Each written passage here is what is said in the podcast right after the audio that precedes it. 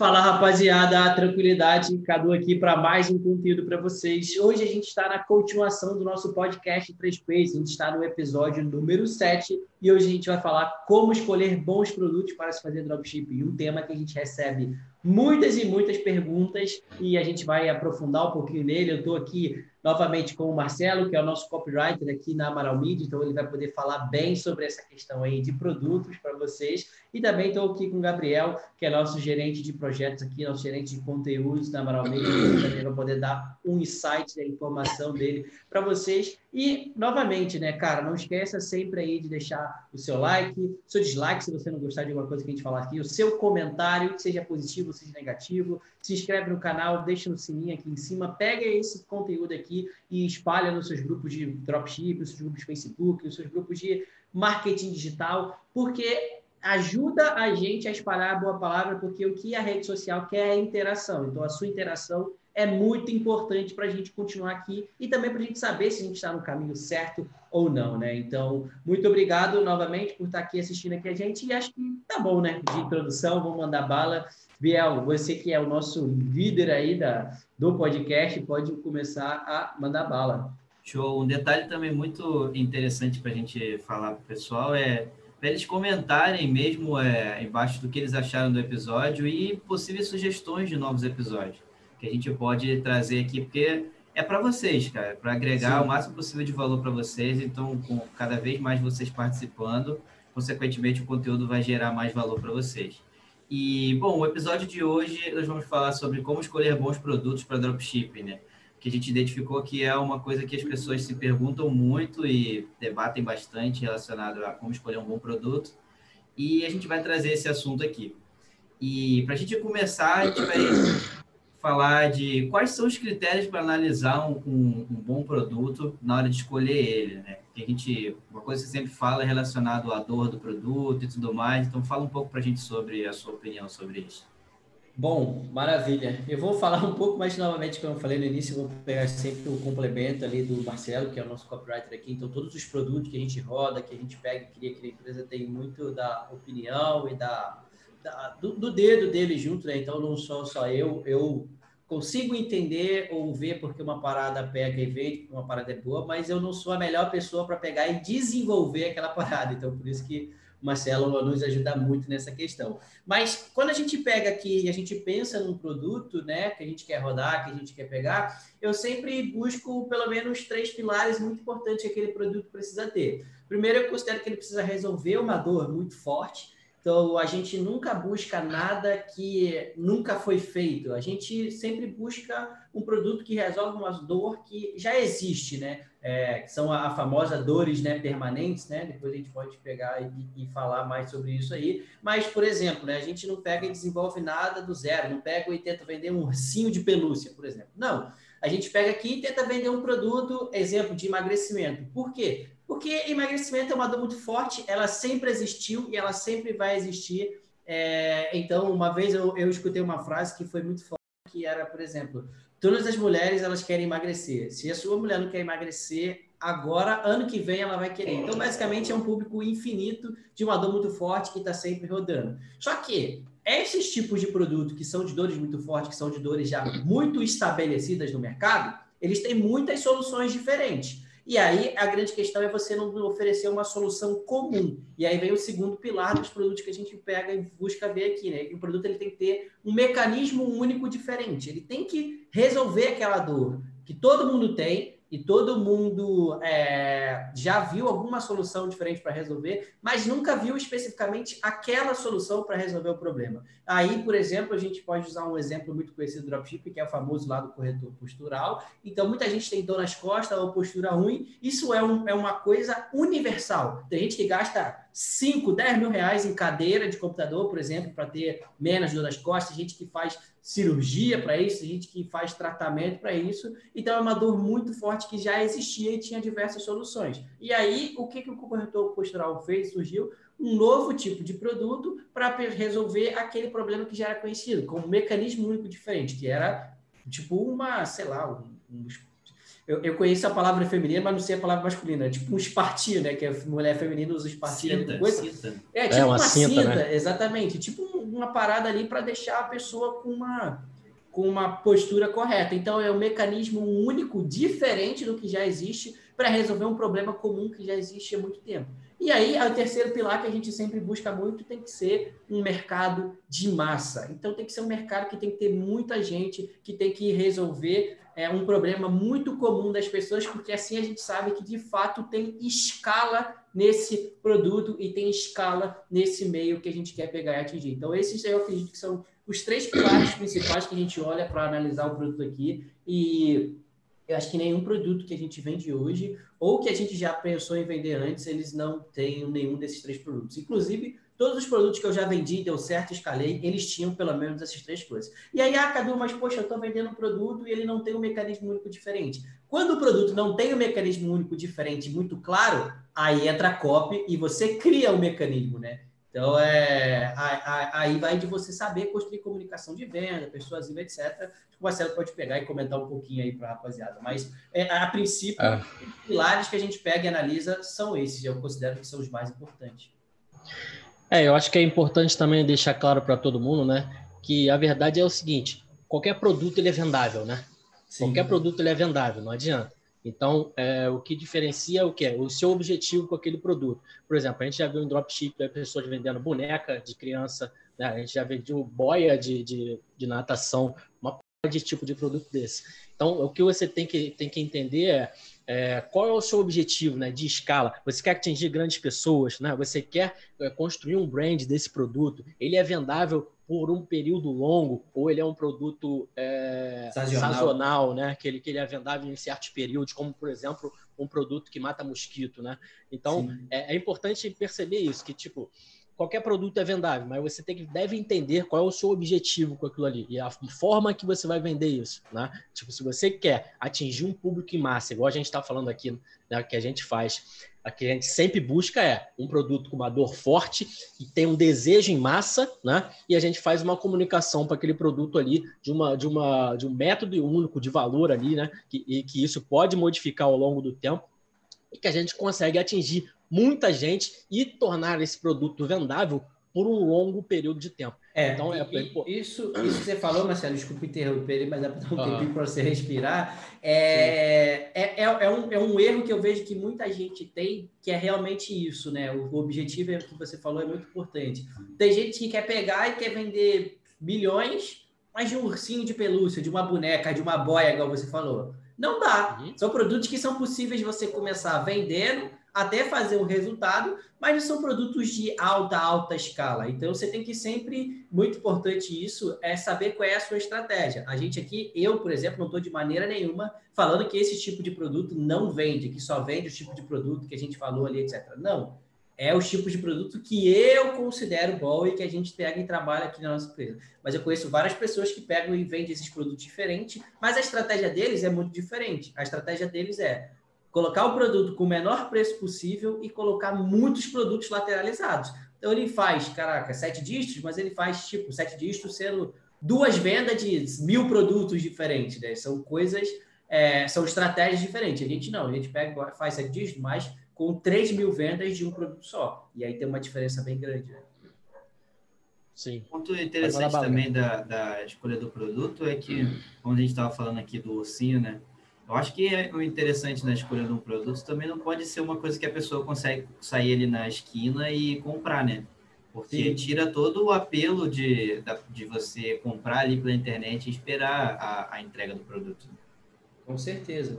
Então, é, isso entra muito ali na questão do mecanismo único diferente, né? Porque quando você pega e cria uma comunicação única, específica para aquele produto ali, por mais que seja um produto que a pessoa possa comprar na esquina, ela fala, puxa, mas não é igual a esse, porque esse tem isso, isso, isso, então eu vou esperar isso daí. Então vai muito também da própria comunicação. E aí é uma coisa que acontece muito, principalmente nessa questão de comunicação, que muita gente tenta vender as características do produto ao invés de vender a transformação do produto. Então ele pega, ah, tem um ursinho de pelúcia, então ele quer vender o ursinho, ele coloca lá, ursinho azul com branco que faz som que canta música de Niná para você botar para sua filha dormir.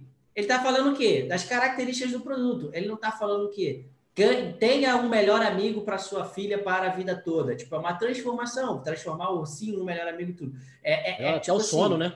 É, melhor até o sono. Durma protegida com o seu melhor amigo. Oh. Tipo, nunca mais fique sozinha. É, é, olha o tanto de transformação que simplesmente uma comunicação pode pegar e agregar para um produto. É, é, é, basicamente o que a gente pega e fala de, da Apple, né? Ela não vende computador ou telefone ou celular, ela vende um estilo de vida. Então, isso é o que muda muito, por isso que ela consegue botar um preço muito mais caro do que os outros produtos concorrentes. E aí, geralmente, as pessoas que tentam comparar a Apple com outra coisa, geralmente, o que, que elas vão? Elas falam, ah, mas o da Apple não tem um processador tão bom quanto esse daqui. Ah, mas não tem a memória tão bom quanto esse daqui, etc. Mas quem compra a Apple não está nem aí para as características. Ele quer é o posicionamento, ele quer o estilo que dá. Então, se você conseguir entender esse conceito e aplicar para qualquer produto, qualquer mercado que você está, você tem muito potencial de escala e de crescimento. Por quê? Você acrescenta um mecanismo único no seu produto através da geração de valor. E olha que, por exemplo, celular e computador é uma coisa mais comum que isso, eu não sei, né? Se você sai na rua, 10 de 10 pessoas têm celular e 8 de 10 pessoas têm computador. Então, isso por si só é você se diferenciar num grande mercado através de um mecanismo único diferente. Sim, se você perceber, né, a questão igual você falou da, do, do, emagrecimento é, logo no início, né? Por exemplo, nós, nós temos um, em torno de 200 milhões de habitantes no Brasil, né? E mais de 50% são mulheres, né? Em torno aí de 104 milhões, por aí. E estima-se que mais de 60% dessas mulheres querem emagrecer. Né? Isso aí trazendo ali dá mais de 60 milhões de pessoas. Ou seja, é um mercado imenso que existem diversos tipos de produto, diversos mecanismos diferentes, mas que você precisa se diferenciar de alguma forma para vender o seu produto. Né? Então, por isso é, que, que você deve perceber né, qual é o seu grau de experiência, com isso, né, o como você é capaz de, de, de, transformar o seu produto vendável através da sua comunicação e entrando no mercado super competitivo, né?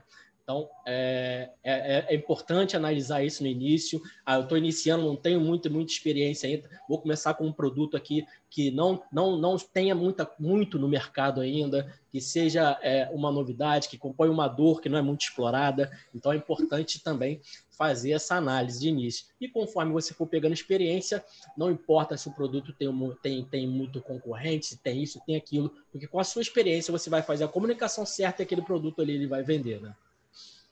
Com certeza. muito bem, muito bem colocado. E como é que a gente faz para pesquisar esses tipos de produtos, achar um produto, um produto bom? Onde que eu, onde que eu procuro? Pesquisa no Mercado Livre, no, no, no Google, no YouTube? Como é que eu faço? Eu gosto da frase do Abraham Lincoln lá, né, que foi o ex-presidente americano lá, que ele fala que se ele tivesse eu, eu, não sei se vai ser essa frase exatamente, mas ele fala que se ele tivesse, sei lá, 10 horas para cortar uma árvore, ele ia passar 9 horas afiando o machado e uma hora só de fato cortando a árvore. E a maneira como eu penso em relação à pesquisa, em relação ao estudo de mercado, é basicamente isso. Ganha ou se destaca o cara que é mais minucioso, o cara que pesquisa melhor, o cara que reúne mais informação. E aí sim, aonde se acha esse tipo de informação?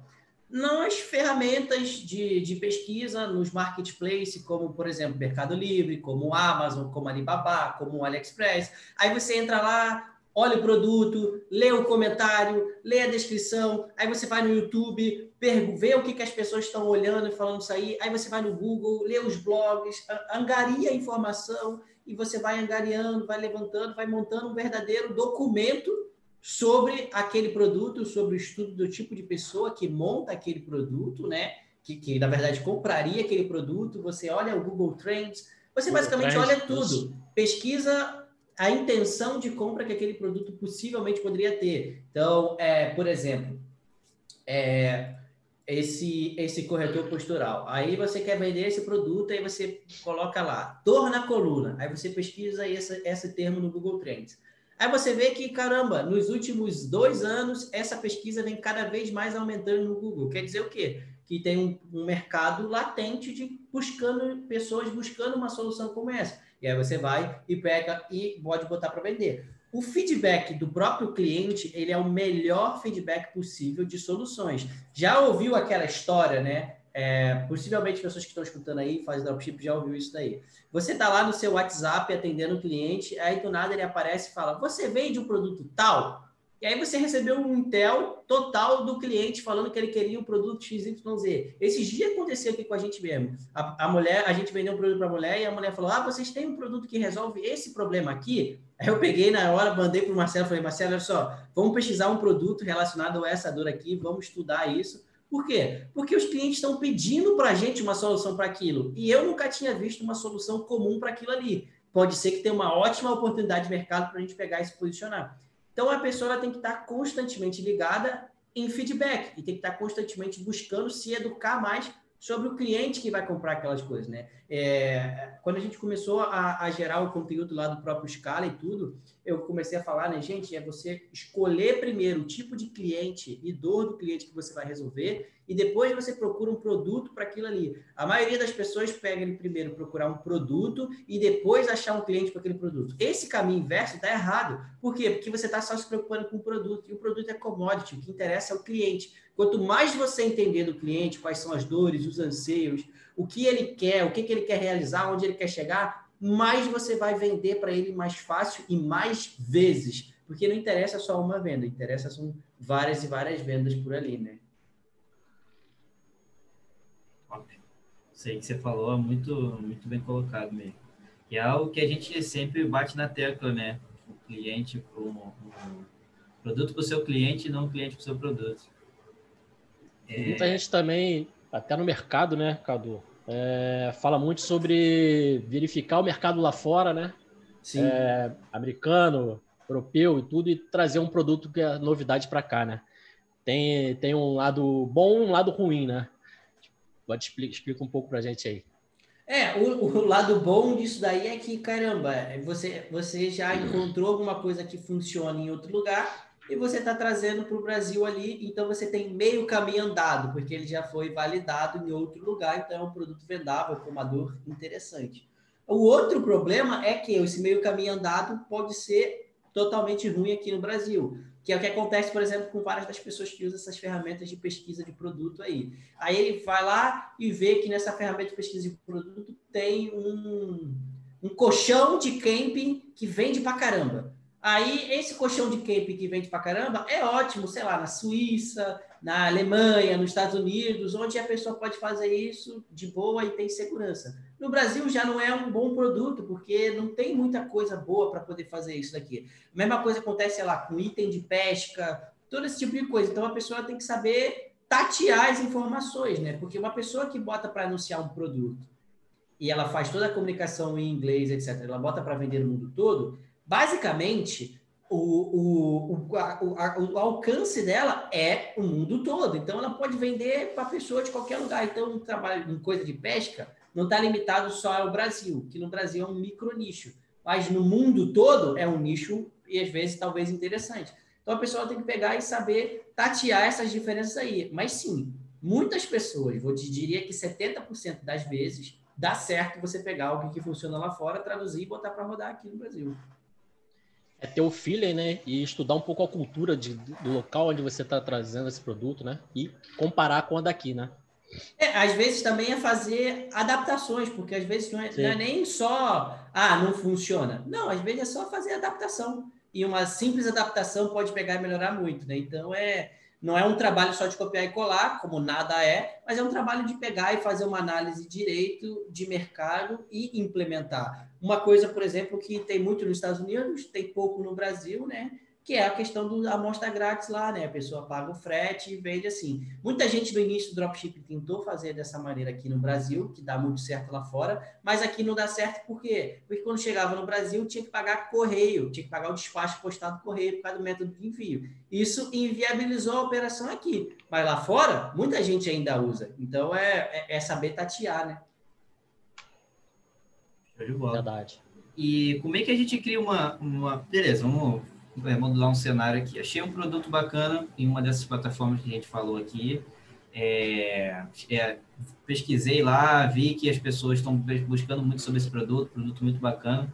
Como é que eu testo ele para ver se eu vou conseguir vender? Ou eu já chego e já crio uma marca aqui, uma loja, boto minha, minha, minha marca ali no negócio e saio vendendo.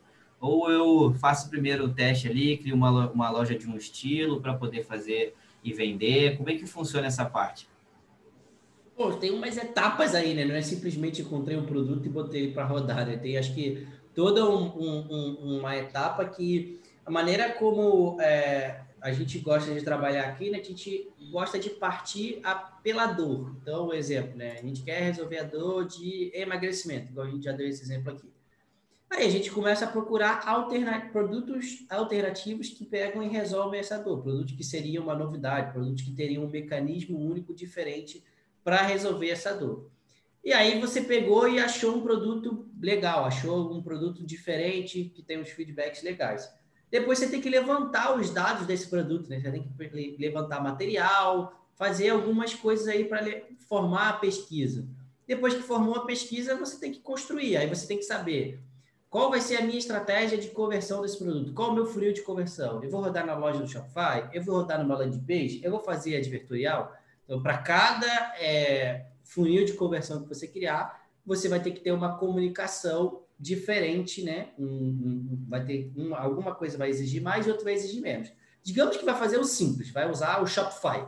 E aí você tem, vai construir a homepage, vai construir a página do produto e depois é sim botar para rodar ali a partir do Facebook, né? Criar suas campanhas de video views, depois conversão e compra, fazer a precificação, encontrar um bom fornecedor são várias as, as etapas ali para poder chegar até lá, né?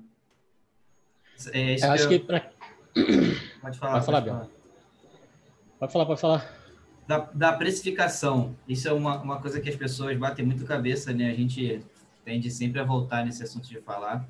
Como é que você escolhe para precificar um produto? No, em que sentido? No valor que ele vai estar lá fora, né? Para ele se encaixar no, no seu valor de venda e como é que você faz a métrica de como é que você, quanto você pode investir para poder é, validar se esse produto é vendável ou não.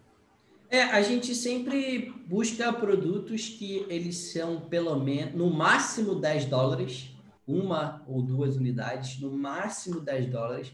Então a gente gosta de trabalhar com produtos que têm um custo barato e um potencial de transformação alto, porque assim a gente consegue vender eles caro, tendo uma margem mais alta e um potencial de transformação muito maior. Então, essa é a maneira que a gente gosta de pegar e trabalhar. Então, eu vejo pessoas aí que tentam vender produtos de 20, 30 dólares, etc. A gente não trabalha com esse tipo de produto aqui porque é muito caro. E aí, caramba, eu tenho que vender um produto para ter uma margem boa a 500 reais, 400 reais.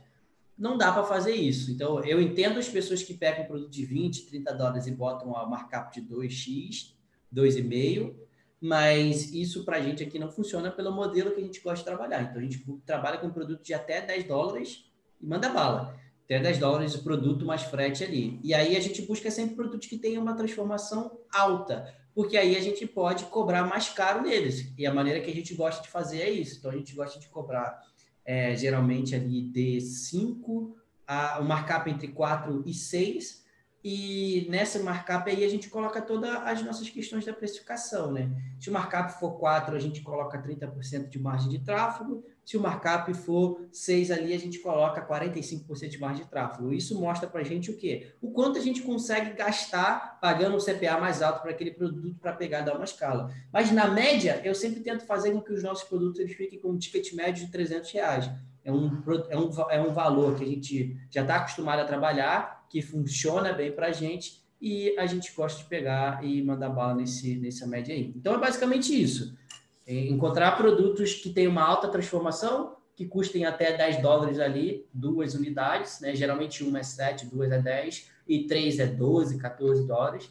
E isso a gente consegue cobrar 200, 300, 400 reais e fazer bons kits com alta margem de tráfego para a gente poder pegar e escalar. Eu considero que as pessoas que colocam uma margem de tráfego muito baixa, elas têm um limite de escala muito alto, porque ou o produto delas tem que ser muito forte e oferta ser muito bom para ela continuar escalando cada vez mais, porque quando você escala, você diminui o, o ROI porque a taxa de conversão fica menor, ou é, simplesmente elas têm um teto muito baixo, que é o que acontece com muitas pessoas. Cadu, eu gasto 300 reais com lucratividade, mas não consigo gastar mil reais por dia. Por quê? Margem de tráfego de 20%, você não tem espaço para escalar. O que mais acontece quando você pega e escala um produto é ele diminuir a margem, porém ele vai dar maior volume financeiro, que é o que a gente busca, né?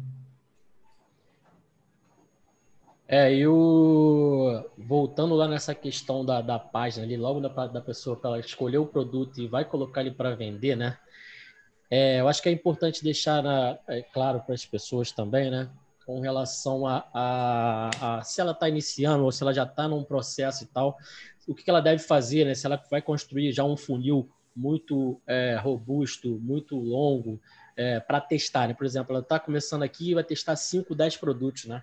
Eu acho que é interessante ela construir algo simples, né, replicável para os 10, né, que tem uma comunicação ali boa, né, só que simples, e colocar no mercado rodando para testar, né, é, com um bom criativo e tudo mais, que você tem um feeling ali de que é, ele pode dar um bom resultado. E na testagem desses 5, 10 produtos, você vai ter o, o, resultado dos clientes ali, né? Vai saber.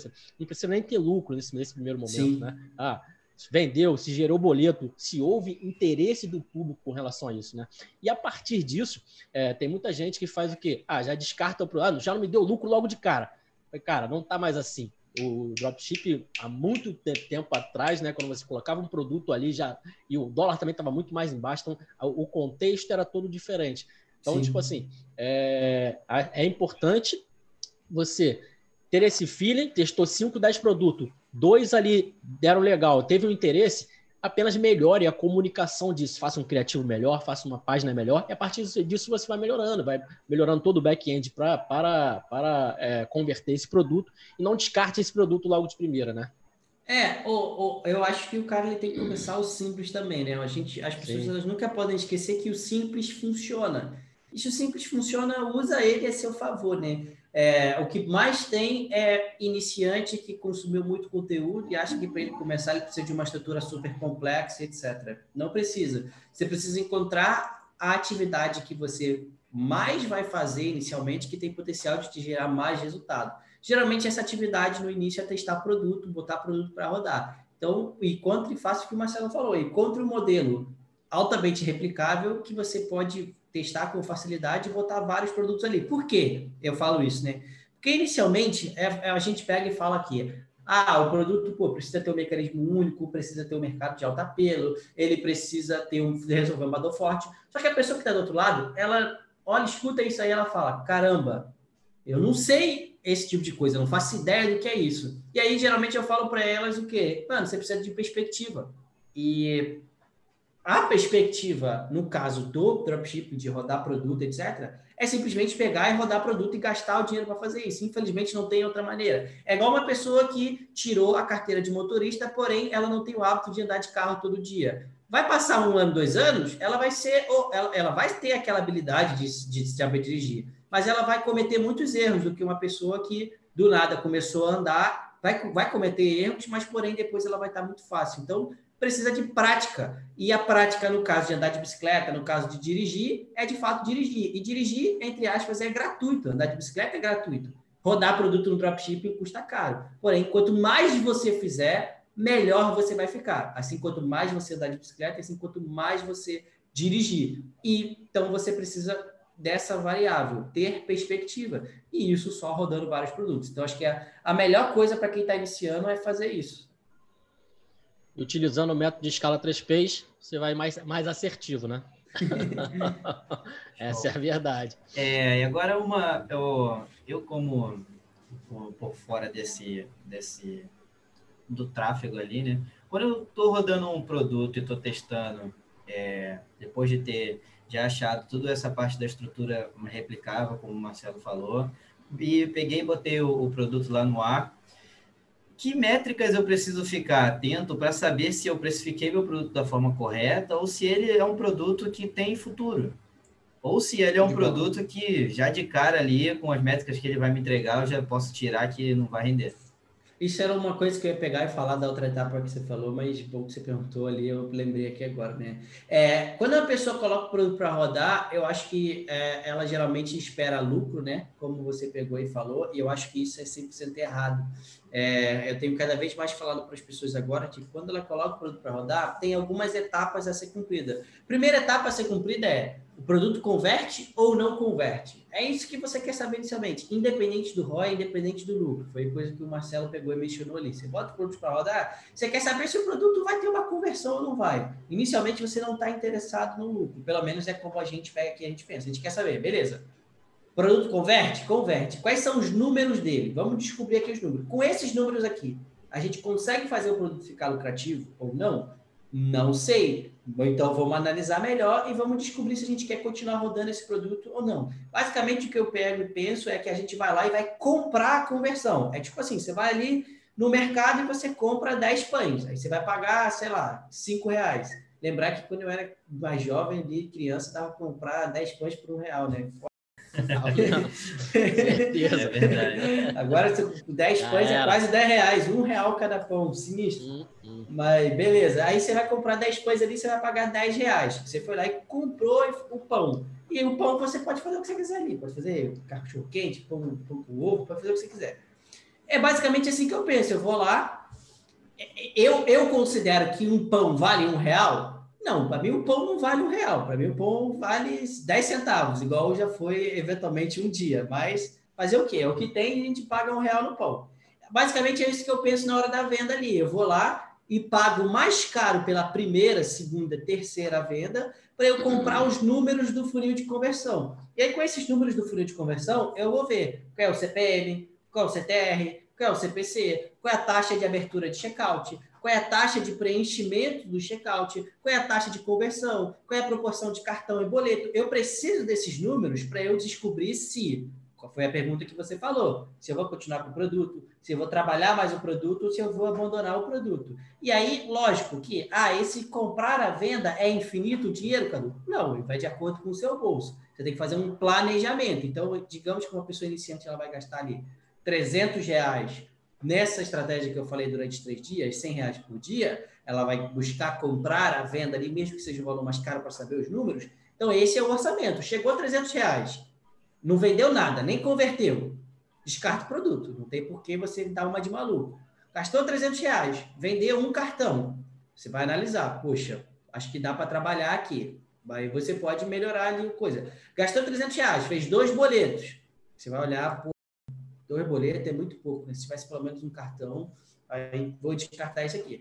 Gastou 300 reais, saiu três cartão, ficou lucrativo? Ótimo, mano. Manda bala, continua, não precisa nem mudar nada, sabe? Você já estava tá andando bom do jeito simples, continuando simples. Então, uma, uma coisa que as pessoas não pegam e fazem é essa etapa de descobrir se o produto converte ou não, antes de tentar continuar vendendo ou tentar escalar o produto. Muita gente tenta escalar o que não é escalável. Então, o cara pega, bota o produto para rodar, ele já quer escalar amanhã. E isso aí não, não dá certo. Então, o que a gente pega e busca aqui, geralmente é isso: botar o produto para rodar e ver se o produto converte ou não. Descobrimos que o produto converte, agora a gente consegue fazer o produto ficar lucrativo ou não? É uma outra conversa com outras análises ali. E a gente aqui também não usa 300 reais, a gente usa um valor um pouco mais alto. Bem mais alto, na verdade, mas cada um com a sua própria realidade, né? Funciona do mesmo jeito, né? Funciona do mesmo boa, jeito. É, uma boa, cada um, todo mundo começa pequeno. É proporção. Neve, é, né? o, é isso aí. O, tipo, o negócio é igual, a questão é a proporção. E essa questão das métricas até que você falou, né? É, CPM, CPC, CTR e tal com o passar do tempo e com a experiência, com os produtos que você vai testando, colocando para rodar, você acaba tendo uma base estatística para isso, né? Tipo, ah, um CPM de um produto que normalmente funciona, ele é ali de em torno de X a Y valor, né? Você acaba tendo uma base estatística para isso, para que você seja mais assertivo e, e consiga é, detectar um produto que tem um bom potencial mais rápido, né? Sem gastar Sim. tanto como você gastou no início, né? Com certeza. E isso é o quê? É inteligência, é perspectiva. É tipo assim, a, a gente aqui pega e bora na barra. Puxa, eu sei que se eu estiver no centro e eu quiser vir para a barra, é mais rápido se eu for pela linha amarela do que se eu for pela zona sul. O que, que é isso? É experiência. Um pessoa novato, às vezes ele vai olhar o GPS e vai mostrar que pela Zona Sul está dois minutos, cinco minutos mais rápido que pela linha amarela. Só que ele não considera que na Zona Sul ele vai pegar 50 sinais. E se o sinal todo estiver fechado, ele vai demorar meia hora mais do que se ele for pela linha amarela, que é uma via expressa.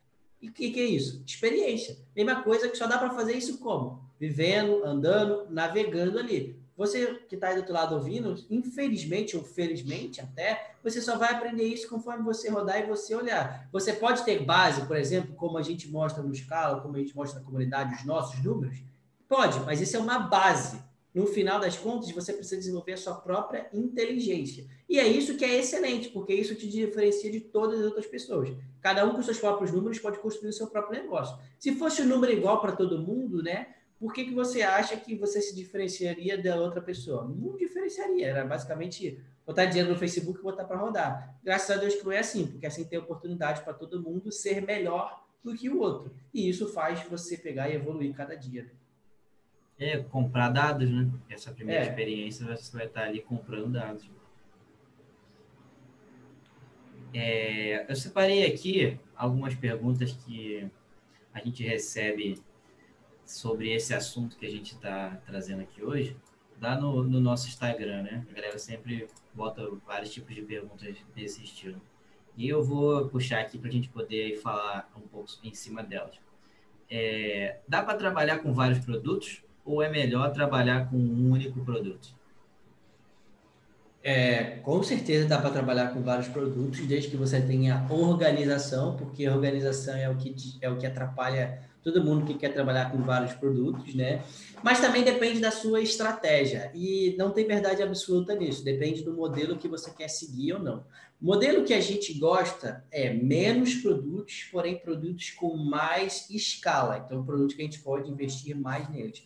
Eu conheço várias pessoas que trabalham com muitos produtos de menos escala, que chega no final do mês o cara fez 10 vendas do produto, 15 vendas. Porém, no geral, ele fez muita venda de, de, de ele fez muitos produtos de 10, 15 vendas que no final vai dar uma alta quantidade de venda. Depende da maneira como você quer pegar e se organizar. Porém, essa é a palavra-chave de tudo: organização. A partir da organização, você vai e executa a estratégia que você quer. Exemplo: ah, poxa, a estratégia que eu quero seguir é vender pelo Google Shopping. Pelo Google Shopping, você vai ter que ter muitos produtos de valor baixo, onde você vai fazer duas, três, quatro, cinco, dez, vinte, trinta vendas no mês daquele produto. Para você ganhar volume, tem que ser o quê? Muitos produtos rodando em paralelo. Ah, não, eu quero pegar no Facebook quero rodar um produto de dor. Rodar um produto de dor no Facebook, ele exige muita coisa. Então, às vezes, é um, dois, três produtos no máximo que você vai usar toda a tua energia. Ah, não, eu quero fazer uma loja de produto de sapato no Facebook. Aí você vai ter que ter vários e vários e vários modelos de sapato. Então, vai dar questão da estratégia e organização. Acho que isso é primordial, estratégia e organização. É, com certeza. O... A gente até da, da, forma que eu falei ali, né? A gente testando 5, 10 produtos, você viu ali o potencial de um ou dois e começa a, a é, elaborar toda a comunicação dele ali, todo o funil para começar a vender. É importante saber, nessa linha de ação, né? É, ter um pouco da analogia daquele palhaço, né? de que ele está no circo, ele começa a rodar aqueles, aqueles pratos e tal. Então, aquele cara ali, ele roda um prato, ele ficou bom naquele ali, ele bota aquele troço no queixo, ali o troço vai ficar rodando, ele começa a rodar uns outros, né? Então, tipo, nessa questão da comunicação, para você continuar vendendo produtos, você focar, é, dependendo da equipe que você tem também, é, em vários ao mesmo tempo, a probabilidade de você não ser bom em nenhum deles é alta. Então, eu recomendo que depois desses testes que fez, foque em um, faça aquele ali dar certo, já passe para o outro para fazer ele dar certo também, para que você consiga é, ter um, um, uma probabilidade de assertividade né, maior. Né? Com certeza. De bola. E complementando essa pergunta, quantos, por quantos dias eu devo testar um produto para saber tipo se ele já se ele é bom ou se ele é ruim, quando que eu, quanto tempo eu posso, tipo assim, desistir do, do produto que ele realmente não vai tracionar? Cara, isso infelizmente vai depender do orçamento das pessoas. Hoje, se a gente puder falar aqui quanto tempo a gente pega e testa um produto, depende, às vezes é 30, às vezes até 60 dias, 90 dias a gente já pegou e já testou. Por quê? Porque a gente vem lapidando, lapidando, lapidando, lapidando, porque a gente acredita que o produto, para a gente que interessa, é um produto de sete dígitos. E produto de sete dígitos não é fácil você achar assim de uma hora para outra. Você tem que pegar lá, trabalhar e lapidar ele. Então, por exemplo, às vezes o nosso ciclo é esse aí, 90 dias que a gente pega, vai trabalhando, vai testando o produto. É uma coisa factível para outras pessoas? Não, então não é isso que eles devem levar em consideração. Idealmente, uma quantidade mínima seria sete dias, mas nem todo mundo tem orçamento para sete dias. Menor que isso seria três dias, e aí menor ainda que isso seria um dia. Tudo vai depender do quanto de orçamento aquela pessoa está disposta a testar naquele produto. Se a pessoa tem só 100 reais para testar, faz um dia. Se a pessoa tem 300 reais para testar, faz três dias. Se a pessoa tem mil reais para testar, faz sete dias. Se a pessoa tem 10 mil reais para testar, faz 30 dias. Se a pessoa tem 50 mil para testar, faz 90 dias. Então, depende, sabe? Entendi. Show de bola. E essa, essa pergunta aqui, eu acho que ela é bem, bem bacana para a gente falar sobre, né? que eu acho que muita gente deve ter essa dúvida, que é, devo criar todo um branding para um, para um produto de dropshipping? Vale a pena? Maneiro. Isso é maneiro porque é, é, é uma das coisas que a gente está mais fazendo agora no momento, né? E eu acho que depende da sua maturidade de negócio. Quando você cria branding, né, que é o que a gente acabou de falar aqui, basicamente o que, que o branding faz? O que, que você faz quando você cria branding ali? Você diminui o atrito de venda inicialmente, porque você quer criar uma relação de longo prazo com aquela pessoa. E se toda vez que você é, interage com aquela pessoa, você quer empurrar alguma coisa na goela abaixo dela, é, essa relação ela não vai ficar muito boa. Então, se você depende muito de caixa inicialmente, se você depende de estrutura de fazer vender, você não deve pegar e fazer brand, você deve se preocupar só em fazer venda e juntar dinheiro. Só que, eventualmente, esse jogo ali, ele vai ficando cada vez mais de saco cheio. Por quê? Porque aí você já tem dinheiro e você quer cada vez mais consistência. E quando você quer consistência, você, o ideal é pegar começar a investir em brand. Só que para você pegar e investir em brand, principalmente no produto de dropship, você tem que ter algumas coisas já pré-definidas. Que tipo de coisas é essa? tem que ter um produto muito bom, que é diferente das coisas, tem que ter um produto muito bom com o seu próprio rótulo, com a sua própria marca, isso faz diferença, tem que ter validado a qualidade do produto com o fornecedor, tem que ter um fornecedor muito bom, depois tem que ter uma logística muito boa, por quê? Cara, não dá para enviar o, cliente receber o produto em 60 dias, isso vai manchar ali a qualidade da sua marca. Então, você não quer que isso aconteça. Então, se você não quer que isso aconteça, tem que ter um produto que vai chegar no máximo em 20 dias. E esse tipo de frete custa mais caro. Então, você tem que aceitar pagar mais caro e diminuir a sua margem para fazer essas coisas acontecerem. E aí, depois disso, tem que ter um excelente atendimento ao cliente e também uma estratégia de construção de conteúdo. Essas são as maneiras que eu imagino, são as etapas que eu acredito. Eu não recomendo ninguém que está vendendo almoço para pagar janta para fazer branding. Por quê? Porque branding é um processo de longo prazo. Você, na minha visão, não vai ver dinheiro inicialmente. O dinheiro ele vai virar uma bolinha de neve a longo prazo. Então só dá para fazer isso quem realmente está construindo um negócio diferente. Ah, e dá para fazer com dropship ou não? Dá sim. Quem fala que não dá é porque é preguiçoso e só que novamente depende de, de o seu fornecedor, do produto de qualidade, dessas coisas importantes que eu falei. Inclusive, eu, eu conheço pessoas que fazem através do dropshipping e eles fazem múltiplos sete dígitos com uma marca muito forte, com vários influenciadores, etc. É, e isso faz diferença, sabe? É, eu... E é importante né, questão que você falou, né, mencionou da pessoa estar tá atenta qual, qual, em, em, que ponto ela está, né? É, se é o, o, a hora dela fazer, é, trabalhar nesse brand ou não, né? Como tu falou, aquele cara que está começando, ou mesmo que ainda está ainda é, tendo resultado médio ali, o cara tem que entender que ele precisa fazer o marketing direto, que ele precisa fazer aquela agressividade da venda primeira, inflar a empresa de, de, de, de caixa, né? E sim ter um planejamento futuro para a construção desse brand, né? É. Se o cara, o... na minha opinião, não está disposto a investir 100 mil reais na marca antes dele ver algum retorno, não, eu não estou dizendo que é para ele ter prejuízo. É, por exemplo, você investe 100 mil durante 90 dias e esses 100 mil não aumentou o valor para 110, 130, 150, é isso que eu quero dizer, não quer dizer que você perdeu os 100 mil, mas eventualmente você perca 10, 20, 30. Se o cara não está disposto a pegar e fazer isso, eu acho que ele não tem que pegar e pensar em fazer marca de jeito nenhum. Por quê? Porque, como a gente falou, é um investimento em criação de autoridade, em criação de audiência, de coisa. Por exemplo, eu estou no mercado digital desde 2015. Beleza, eu podia em 2015 começar a gerar conteúdo e tentar vender alguma coisa para alguém ali do meu conhecimento. ninguém ia me escutar. Por quê? Porque eu não tinha autoridade, não tinha marca, não tinha nada. Mas em 2019, ali, depois de estar quatro anos atuando no mercado, ter maior experiência, eu peguei e comecei a criar conteúdo. Aí as pessoas começaram a escutar o que eu falo. E eu também comecei a investir na marca e comecei a monetizar a marca. Mas demorou quatro anos. Eu não investi né, durante esses quatro anos dinheiro na criação da marca do Eds, mas eu investi dinheiro na experiência e no conhecimento experiência. do Eds. Então, hoje, a marca ela me traz muitos resultados. É uma marca super estável, linda, mas demorou cinco anos. Quatro sem investir nela, 19 ali pegando e investindo nela ativamente. É a mesma coisa que eu imagino num produto físico. O problema é nego que quer 100 mil no próximo mês, só porque ele está criando uma marca, só porque ele fez um rótulo bonitinho. Isso não existe. Na, na, o que a gente pega aqui, a maneira como eu penso, a gente vai ter um resultado forte nos produtos físicos que a gente está criando marca depois de três anos. Primeiro ano é só consolidação, segundo ano é expansão, e aí o terceiro ano é a escala e lucro. Mas se o cara não está disposto a jogar esse jogo, ele nunca vai competir comigo. Ele pode, porque o que, que vai acontecer? Ele vai olhar lá, achar nosso Instagram, nossa loja, vai falar assim: nossa, isso aqui é do Cadu, deve estar tá vendendo pra caramba, vou copiar ele. E ele vai tentar vender, vai tentar vender, ele vai pagar 200, 300, 500 reais de CPA. Por quê? Porque não está sendo agressivo, a gente está construindo relacionamento, está construindo marca, e ele não vai conseguir vender. E aí, mal ele sabe que a gente não vende para tráfego frio, a gente só vende para remarketing do nosso site. E para o remarketing do nosso site ficar supostamente bom o suficiente, leva tempo.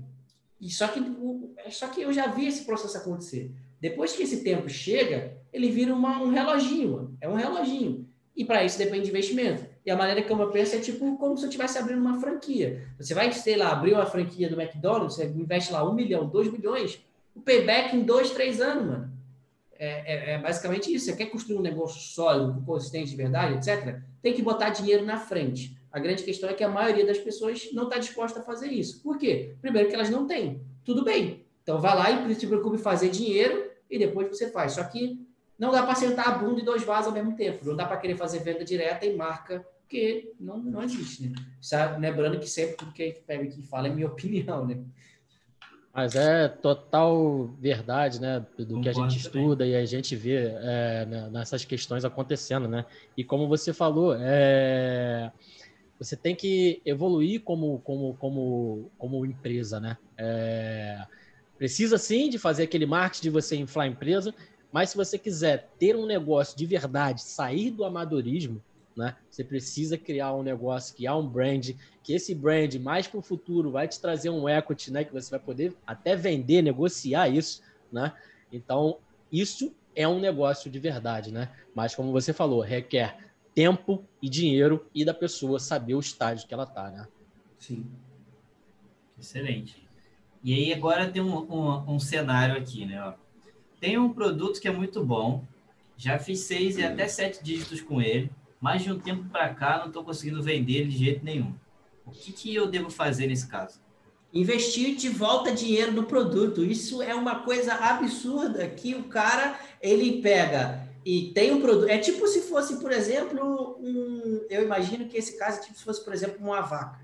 Aí o cara tem uma vaca e a vaca dá muito leite e é show de bola, mano. Ele tá só ordenhando, ordenhando, ordenhando e a vaca gera muito resultado para ele, porque ele pega aquele leite, ele vende, ele faz queijo, ele faz. Vaca boa. Vaca boa, vaca boa. E aí, hum. mano, e aí, o que. Mas só que é, ele, ele extrai muito da vaca. Só que ele não dá nada para a vaca. Então ele não alimenta a vaca direito, ele não bota a vaca para dar banho, ele não lixa a unha da vaca, ele não tira o carrapato, ele não dá vacina, ele não dá remédio. Uma hora o que, que acontece com a vaca? Ela morre. Por quê? Porque ele só tirou só tirou, só tirou, só tirou. E aí não adianta nada. Esse é o que mais acontece com as pessoas. Quando eu falo reinvestir no produto, o que, que eu falo? Pô, tá vendendo produto pra caramba ali, tá dando resultado. Pega 10, 20, 30 mil e bota na mão de influência para você gerar vídeo novo. Pega 10, 20 mil, mil reais, tira foto profissional do seu produto. Pega 5 mil reais, investe em criar um mini estoque do seu produto para o fornecedor enviar o seu produto mais rápido reinveste no produto, na sua estrutura, para você fazer ela durar mais tempo. Se você ligar simplesmente pensando em só vender, não vai adiantar nada. Por quê? Ninguém vai mais querer comprar, vai ficar saturado. Então você precisa reinvestir no produto para você, de fato, melhorar a experiência de quem está comprando o produto. Essa pergunta cai muito naquela questão de que as pessoas falam muito, né? Ah, o produto morreu, o cara vendeu ali três meses. Em três meses, o cara fez lá, sei lá, 100 mil, até fez esse um milhão aí que o cara acabou de falar. Três meses, caraca, já era, esse produto morreu. Então, é. Então, tipo, é botar na cabeça que isso não existe. Quem morreu foi você. É. Não conseguiu fazer a, a comunicação, não conseguiu morreu modificar a comunicação. Né? É, não conseguiu fazer todas as, as, as mudanças e os implementos que o Cadu acabou de falar. Né? Você precisa é, amadurecer com o produto de acordo com o seu público. É igual assim, você pegou uma, uma demanda reprimida, que ela estava com aquela dor ali, ou, ou queria muito aquele produto. Entendeu? Então, com o passar do tempo, cada vez vai, ser, vai ficando mais difícil você convencer aquelas pessoas ou que, que, que não, não sabem que o seu produto é, existe no mercado, ou não sabem que ela precisa daquilo ali. Então, para isso, você precisa amadurecer a comunicação para convencer essas pessoas delas continuarem comprando o seu produto. E assim você vai formando a marca desse produto, né? É, o, que, o que mais tem, e eu acho que é uma ideia de gerir, o cara ele pegou, fez um milhão de faturamento com o produto, 200 mil de margem de contribuição do produto, e ele não tem coragem de investir 20% de volta nesse valor no produto. O cara não tem coragem de pegar e fazer isso daí e aí, por isso que o produto morre. Por isso que o produto Igual morre. louco procurando outro produto que vai dar esse, esse mesmo valor, acaba que ele vai gastar o dinheiro todo, o negócio morre e já era. E o que mais difícil tem é, é achar esses excelentes produtos. Então, por isso que quando você acha eles, você tem que pegar e reinvestir bastante neles, para eles continuarem sendo excelentes. E aí, isso é o que a gente pega e faz. Tem, sei lá, meses que a gente não pega e não testa um produto completamente novo. Por quê? Porque a gente está trabalhando nos nossos próprios porque a gente sabe que eles são bons, a gente está sempre reinvestindo, reinvestindo, reinvestindo, reinvestindo, reinvestindo, para o produto continuar vendendo por muito mais tempo. E aí você não fica na corrida dos ratos, né? Porque é, isso é uma coisa bacana de se falar, né? Geralmente a pessoa quer empreender porque ela quer sair da corrida dos ratos, que tem lá do livro lá do Pai Rico, Pai Pobre, é, que é trabalhar de 9 às 5, etc. ali. Só que você vem e você fica só nesse pensamento ali de é, achar uma oferta, vender, escalar e descartar o produto. Se você olhar bem, você criou uma própria corrida dos ratos para si próprio. Você descobre um produto, vende o produto, escala o produto, descarta o produto, fica testando uma porção de produto, acha produto, você criou aqui um ciclo vicioso ali e você precisa se libertar dele. Estou dizendo que ele é ruim? Não, é o começo de todo mundo. Só que não dá para ficar nesse ciclo para sempre, mano. Não dá. Essa da vaca aí foi, foi show, mano. Tô imaginando a vaca no, no pasto aqui, daqui a pouco ela desmaiando. Puf!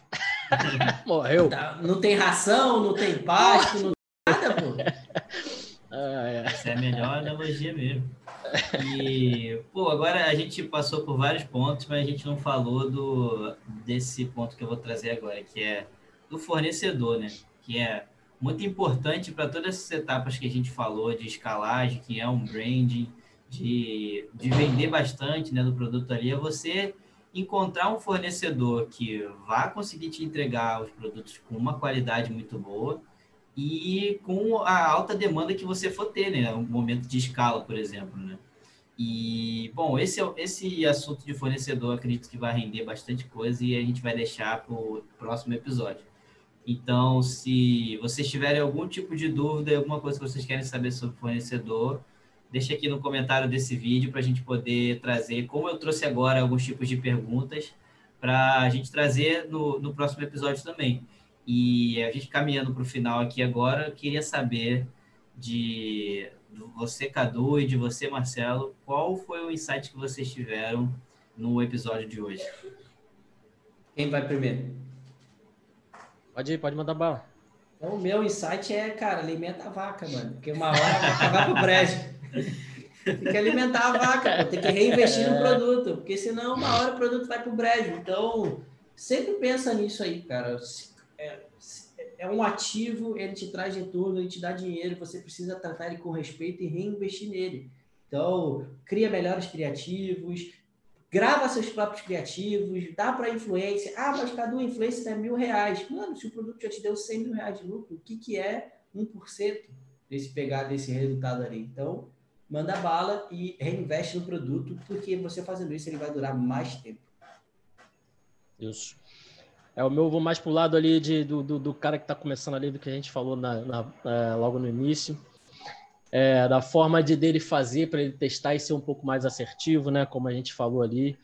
É, o cara começar ali, se ele escolheu, dependendo da sua operação, de quantas pessoas você tem, ou se você não dorme e trabalha direto fazendo, é, escolhendo ali 5, 10 produtos, tenha esse feeling de que se é, o produto gerou um boleto ou gerou um cartão, como o Cadu já exemplificou para vocês como que é, né? E saiba que você pode continuar com aquele produto ali fazendo um, algumas mudanças, tanto na oferta como no funil, para você conseguir vender aquele produto, né? Por exemplo, eu falo isso porque vai ter gente que vai testar 5, 10 produtos, 5, 10 produtos, vai estar sempre testando, testou 50 produtos, nenhum deu lucro de cara, então aquele cara ele fala que o mercado não, não, não, não é bom que, e que ele não, não consegue um produto é, vendável, né? Então é de ter esse feeling aí, né, de ter calma, testar os produtos da melhor forma, né, é, saber o seu planejamento financeiro e entender que se aquele produto teve interesse, você pode fazer algumas mudanças para chegar com, para atingir o lucro nesse produto. É isso. Show de bola. E o meu é sobre entender o, o cliente, né? Que é a gente sempre fala muito nesse assunto de basicamente é o nosso modelo de venda, né?